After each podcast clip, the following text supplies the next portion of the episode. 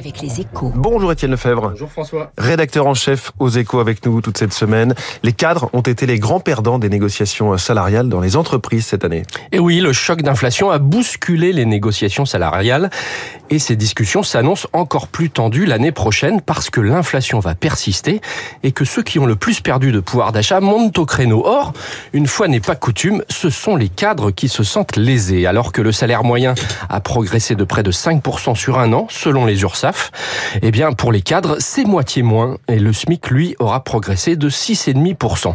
Alors bien sûr, il y a les parts variables et l'intéressement.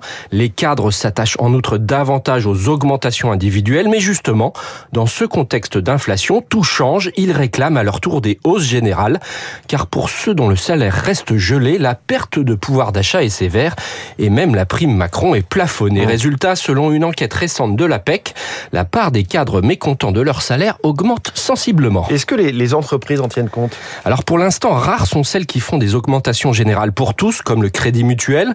Ce mois-ci, Stellantis a annoncé une hausse des salaires de plus de 5%, mais avec uniquement de l'individuel pour les cadres. Le plus souvent, les augmentations sont plus fortes pour les bas salaires, moyennes au milieu et s'arrêtent à un certain seuil. On voit aussi des hausses forfaitaires moins avantageuses donc pour les cadres, même à la SNCF, plutôt égalitaire, des syndicats s'en sont émus récemment. Les DRH le disent d'ailleurs, de tels accords pourront difficilement se répéter deux années de suite avec une telle inflation. Le problème, c'est que les entreprises auront moins de marge pour négocier en 2023 avec une croissance zéro et des coûts en hausse. Mais attention à ne pas braquer leurs cadres, ceux-ci gardent un moyen très efficace pour être augmentés. Allez voir ailleurs. Effectivement, mais c'est très juste ce que vous dites, hein, puisque c'est vrai que les bas salaires augmentent parce qu'il y a le SMIC qui augmente de façon mécanique.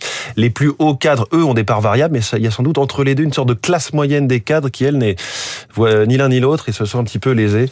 Attention toujours à la classe moyenne, on sait que ça peut être un peu éruptif. Merci beaucoup. Les cadres paient donc le choc de l'inflation, c'est la une des échos ce matin, votre journal. Merci beaucoup, Étienne Lefebvre. Il est 7h12.